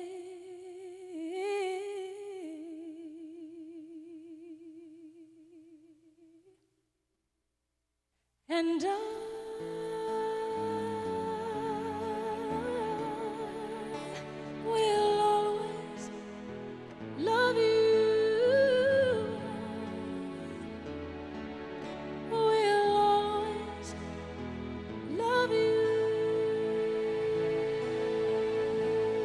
Die Schauspielerin Anja Kling ist hier zu Gast. Du hast ähm, vorhin schon erwähnt, du hast bei 1199 moderiert, Paula, ein Mädchenmagazin. ja, aber ihr habt auch tatsächlich jetzt nicht nur so Pony-Themen Nee, gehabt. nee. Regine Hildebrand war zu Gast auch mal, ne? Na, ich war zu Gast bei Regine Hildebrand. Oh. Ich, wir durften sie in ihrer Wohnung interviewen. Ähm, aber das ist, ich habe ich hab total verkackt bei diesem. Warum? Wieso? Na, es ging um Paragraph 218. Ja, Abtreibung. Abtreibung, genau. Und ich habe mich wahnsinnig belesen. Ich hatte so eine Angst, dass ich was falsch mache. Ich hatte sowieso immer Angst vor meinen Interviewpartnern. Die mussten mich immer beruhigen. Ich war völlig durchgeschwitzt vor jeder ersten Frage, weil ich immer dachte, ich frage was Falsches. Und äh, so, und nun bei dieser Frau hatte ich natürlich besonders Angst. Und äh, ich weiß nicht, was mich geritten hat. Ich saß so neben ihr und ich habe bei jeder Frage habe ich ihr meine Hand auf die Schulter gelegt.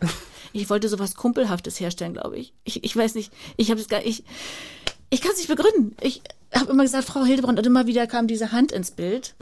Und der Kameramann ist dann schon so rangefahren, hat versucht, meine Hand so rauszuzoomen, aber dann kamen immer die Fingerspitzen, hat er nicht rausgekriegt. Und da habe ich wirklich, ich musste dann zu dem Adamek, von, zum, zum Fernsehchef damals, äh, und der hat mich dann so rund gemacht. Du hast Halt gesucht, wahrscheinlich war es. Nee, ich wollte, ich glaube wirklich, ich wollte irgendwas, weil die war so kumpelhaft. Die war, hat so, die gesagt, äh, Mädel, die hat ja so einen Jargon Ja, und du komm ja. mal rein, dann musst du keinen Schiss haben von mir und so. Und dann dachte ich, da mache ich mit. Ich bin jetzt auch, ich bin ihr Kumpel und habe ihr dann immer diese Hand da so. Ja. ja. Es war nicht gut. Das war für diese Geschichte hier super. das zu erzählen ist genau, super. genau. So, und natürlich werden wir äh, der, deiner Karriere jetzt überhaupt gar nicht gerecht. Wir werden viele Stationen auslassen, viele äh, lustige und ernste Filme, die du gemacht hast. Aber äh, ich fand es interessant zu lesen, dass du immer mal mit Andreas Dresen drehen wolltest. Ich weiß nicht, ob dir das bis heute gelungen ist. Es ist mir nicht gelungen. Ich glaube, er besetzt mich nicht. Doch, das wird jetzt noch kommen. Pass mal auf. Jemand wird es ihm, wird es ihm äh, ein, ein Vögelchen wird es ihm zwitschern, zuzwitschern. Äh, ich meine, Dresens Filme macht ja auch aus, dass er seinen Schauspielerinnen und Schauspielern so sehr vertraut, dass er sie laufen lässt, dass da unglaublich viel Improvisation und Luft ist. Und ich meine, sowas in der Art durftest du jetzt machen bei dem wunderbaren Jan-Georg Schütte, ähm, einem ganz, ganz tollen Schauspieler und einem wunderbaren, sehr lustigen Gesprächspartner und hervorragenden Regisseur. Und wenn Sie möchten, hören Sie sich einfach diese Sendung als Podcast nochmal an. Das war die letzte vor der Sommerpause. Wir haben wirklich sehr, sehr, sehr gelacht. Und das wird Ihnen auch passieren. Und der ist ja nun auch das Begräbnis, ich glaube, es waren Sechsteiler. Das waren Sechsteiler, Sechsteiler, ne? genau. Und gedreht haben wir anderthalb Tage. ja, mit, man muss dazu sagen, er, er hat dann ein, ein Kamerateam, ich weiß nicht, ich glaube, du hast bei 50 Insta über. auch ein Foto noch Genau. äh, Ich gepostet. glaube, ne? es waren über 50 Kameras. Und Kameraleute, also Mhm. das war echt, das war, das war, das war, das war das Tollste, was ich je gemacht habe. Also das Verrückteste auf jeden Fall und das Abgefahrenste. Und das ist auch, das ist so irre, was, was, was das mit Schauspielern auch macht. Also da stehen da 20 gestandene Schauspieler und machen sich ins Hemd, bevor das losgeht. Und das kriegt dann eine Dynamik, die man sonst an keinem anderen Set dieser Welt erlebt. Man muss es noch kurz erklären, wenn Ihnen das neu ist. Das Begräbnis ist, es ist ein absoluter Erfolg in der ARD Mediathek. Da können Sie es sich anschauen.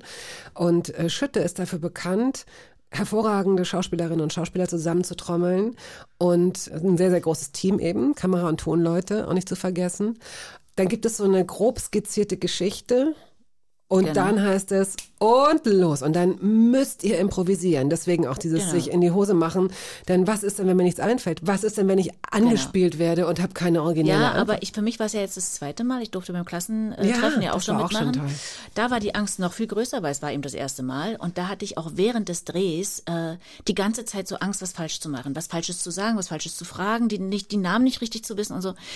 Ich habe gelernt beim Klassentreffen, dass man diese Angst total verlieren muss, Mhm. weil man kann gar nichts falsch machen. Alles, was wirklich richtig blöd ist, schafft es gar nicht in den Film.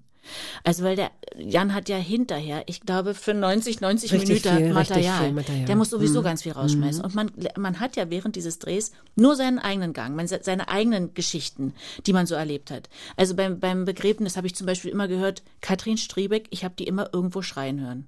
Aber ich wusste nie warum. Ich war ja nicht dabei. Ich hatte ja mein Ding, Ja, meine ja, klar, ja, und so, klar, ja, klar. Ich habe praktisch auch erst am Ende, als es dann geschnitten war, habe ich dachte ich, ach, das hat die erlebt. Deswegen schreit die so. Und so, und so ging es mit allen Schauspielern. Das ist total abgefahren. Und was die Leute wirklich auch immer nicht verstehen, dass man, dass man nicht unterbricht, dass man nicht sagt, die machen wir nochmal, sondern um 10 hat jemand Go gesagt und um 18 Hm. Uhr sagt jemand Stopp. Und dann ist das Ding fertig. Wie lange habt ihr damals für äh, Traumschiff Surprise gedreht? Wie lange? Mhm. Na, Kinofilm, weil ich weiß nicht mehr, vielleicht hatten wir da so 40, 50 Drehtage sowas. Ah ja, okay. Denn das war ja, du hast vorher ähm, dann auch, du hast erst gekämpft, du hast gegen dieses, dieses, dieses äh, niedlich, nett angekämpft und bist dann auch von wirklich richtig guten Regisseuren besetzt worden. Mhm. Max Faberböck und äh, Matti Geschonek haben mit dir äh, gedreht und du konntest zeigen, was du noch kannst, wenn du willst. Und wenn das Drehbuch Mhm. Wenn man- äh, wenn man hergibt, mich ne? lässt. Wenn man dich lässt, ja.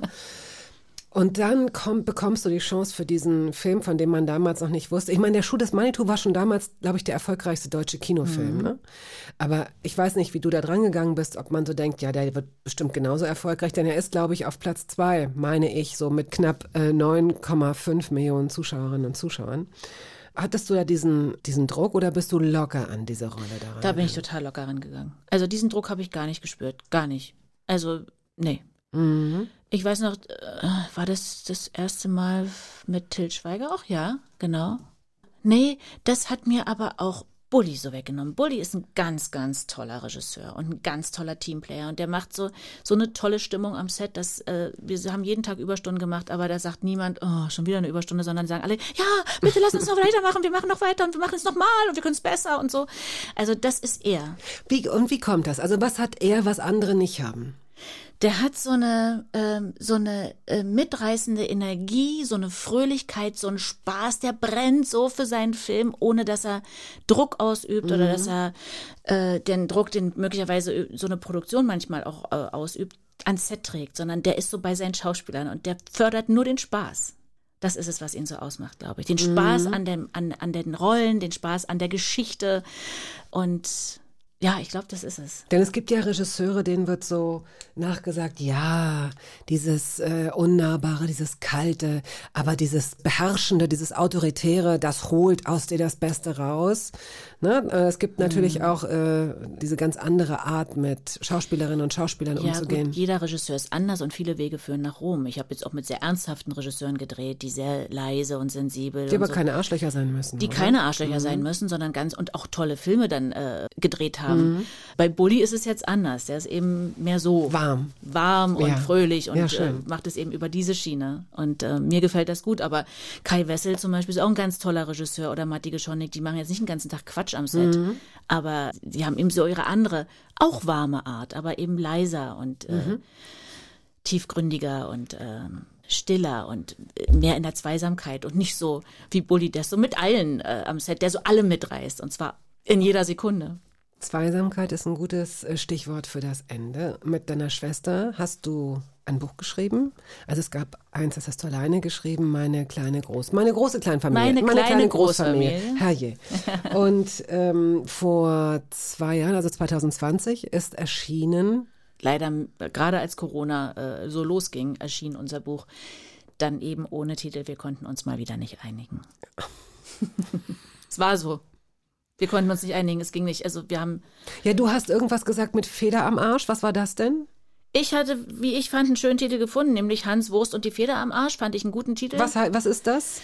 Da müsste ich jetzt lange Geschichten erzählen. Da gibt es passende Geschichten im Buch, kann man nachlesen. Hans Wurst ist eine Geschichte und die Feder am Arsch ist auch eine Geschichte. Und ähm, das wollte der Verlag nicht, weil der Verlag gesagt hat, bitte kein Arsch im Titel. und äh, alles, was sie vorgeschlagen hat, fand ich dämlich und alles, was ich vorgeschlagen habe, fand sie auch blöd. Und dann hatten wir echt Streit und, und Stress am Telefon. Wir haben tausende Titel äh, uns hin und her geworfen und wir konnten uns nicht einigen. Und dann haben wir gesagt, okay, dann heißt hat's keinen.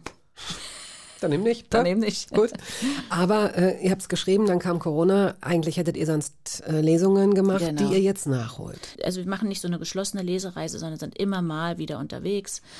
Äh, stellst du das ins Netz? Also auf Insta äh, äh, weist du darauf hin? Ja, ne? Ja. Okay. Dann haben wir es geschafft. Okay. du willst noch auf irgendwas anderes hinweisen, worauf ich jetzt nicht gekommen bin. Also wir sind am Ende. Kannst mir sagen, was du willst. Das war's. Jetzt gibt's noch einen letzten Song.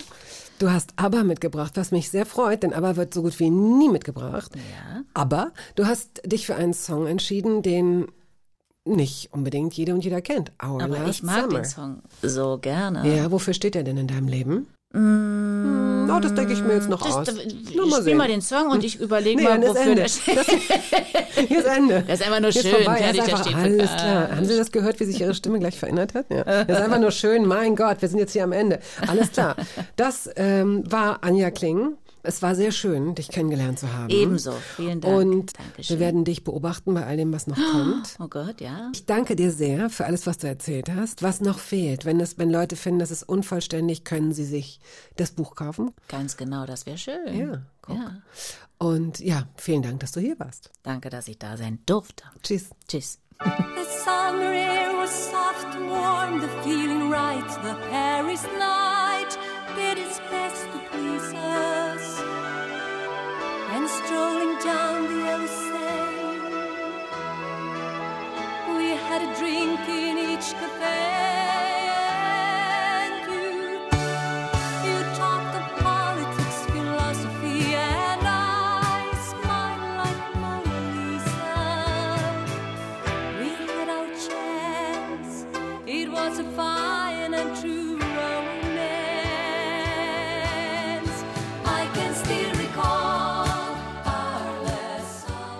Das war der Podcast der Radiosendung Hörbar Rust. Wir hoffen, dass es Ihnen gefallen hat. Wenn Sie möchten, Sie können ihn abonnieren.